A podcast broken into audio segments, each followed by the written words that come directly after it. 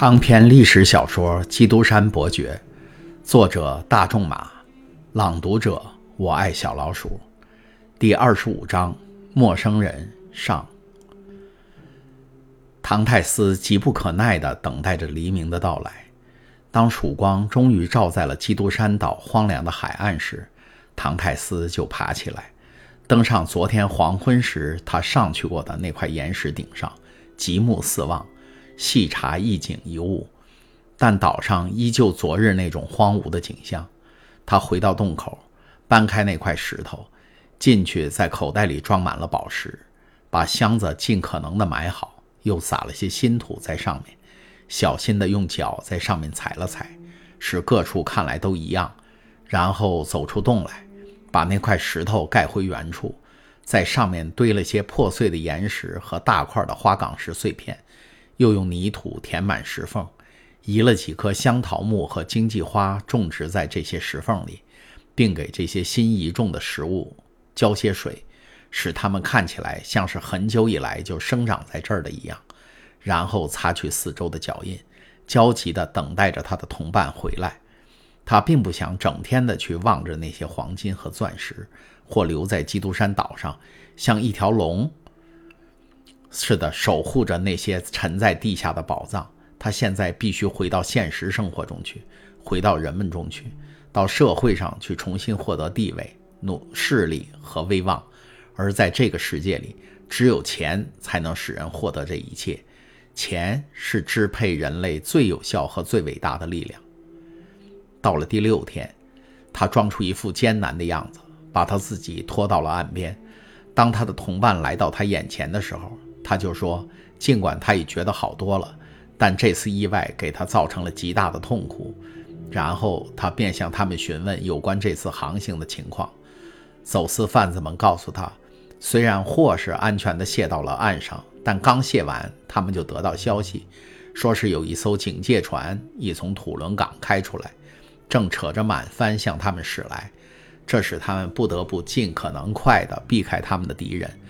他们一路惋惜唐泰斯不在船上，因为他那高超的驾船技巧，在那种紧要关头对他们是极有帮助的。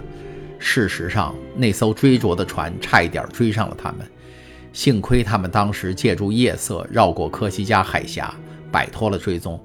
总的来说，这次各方面都挺满意的。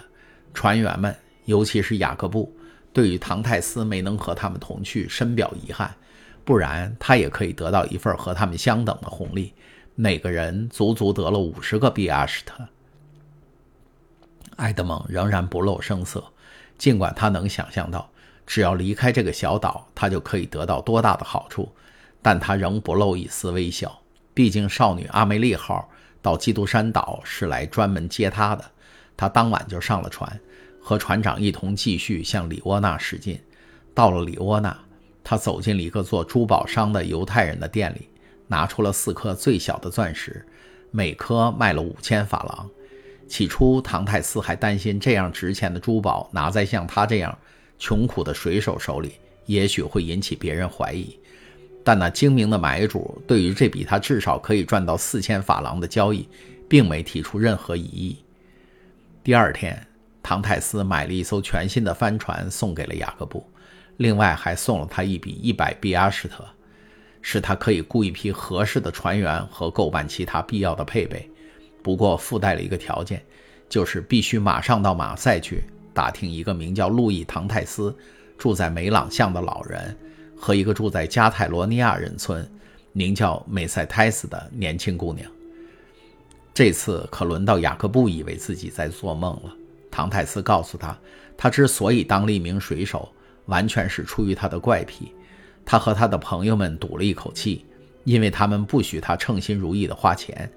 这次到了里沃纳，他得到了一大笔财产，是他的一位叔父遗赠给他的，他是他叔父唯一的继承人。唐泰斯所表现出来的优良教养，使这番话听来极其可信，所以雅各布丝毫也没怀疑他的真实性。埃德蒙在少女阿梅丽号上的服务合同已经到期了。他去和船长告别时，后者最初竭力想挽留住他，但在听说了那遗产的事以后，也就不再强求了。第二天早晨，雅各布扬帆向马赛驶去，唐泰斯和他约好在基督山岛相会。目送雅各布出港远去以后，唐泰斯就又回到少女阿梅丽号上去做最后的告别。他赠送了许多礼物给船员，船员们一致祝他好运，对于他的一切都表示热切的关注。至于船长，他答应在他决定了未来的计划以后就写信告诉他。这一幕告别结束以后，唐泰斯就去了热那亚。当他到达那儿的时候，一艘小游艇正在港湾里试航。这艘小游艇是一个英国人定制的。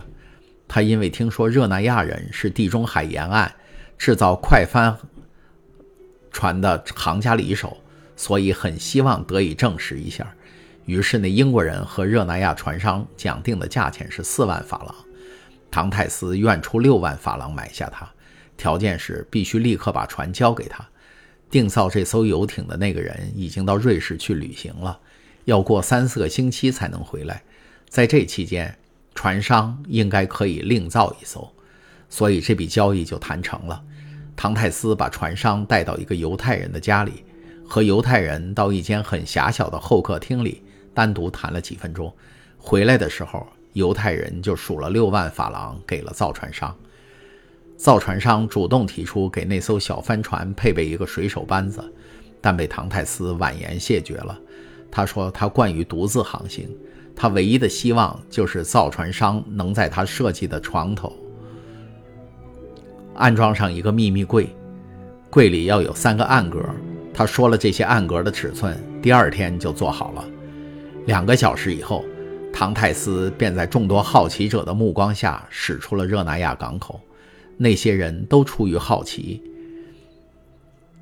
想来看看这位亲亲自驾船的有钱的西班牙贵族，唐泰斯驾船应付自如，他不用离开舵，只需轻轻拨一下舵柄，就可使他的游艇按他的意愿行驶。他真像是一个小精灵，只要一点轻微的指示，就会立刻服从。唐泰斯把他这艘美丽的船略试一试，便信服了。热那亚人不愧有世上一流造船好手的美誉。好奇的人们望着这艘小帆船，直到它消失在他们的视野之外。然后他们转过身来，纷纷猜测它可能去的目的地。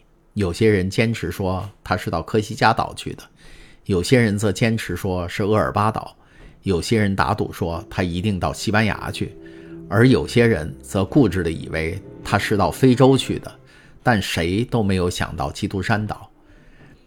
可是唐泰斯所去的地方正是基督山岛，他在第二天傍晚就到了那里。这是因为他的游艇的确是一艘一流的帆船，从热那亚到这儿的航行只花了三十五个小时。唐泰斯仔细地观察了一下岸边的情况，他没在老地方靠岸，却在小湾里抛了锚。小岛上空无一人。自从他上次离开以来，似乎再没有人来过。他的宝藏仍在。仍然和他离开他的时候一样。第二天一早，他就开始搬运他的财富。在夜幕落下以前，他那笔庞大的财富已经全部安全地藏进了他的秘密柜的暗格里。刚才您听到的是由我爱小老鼠播讲的长篇历史小说《基督山伯爵》第二十五章《陌生人》上，请继续收听第二十五章《陌生人》下。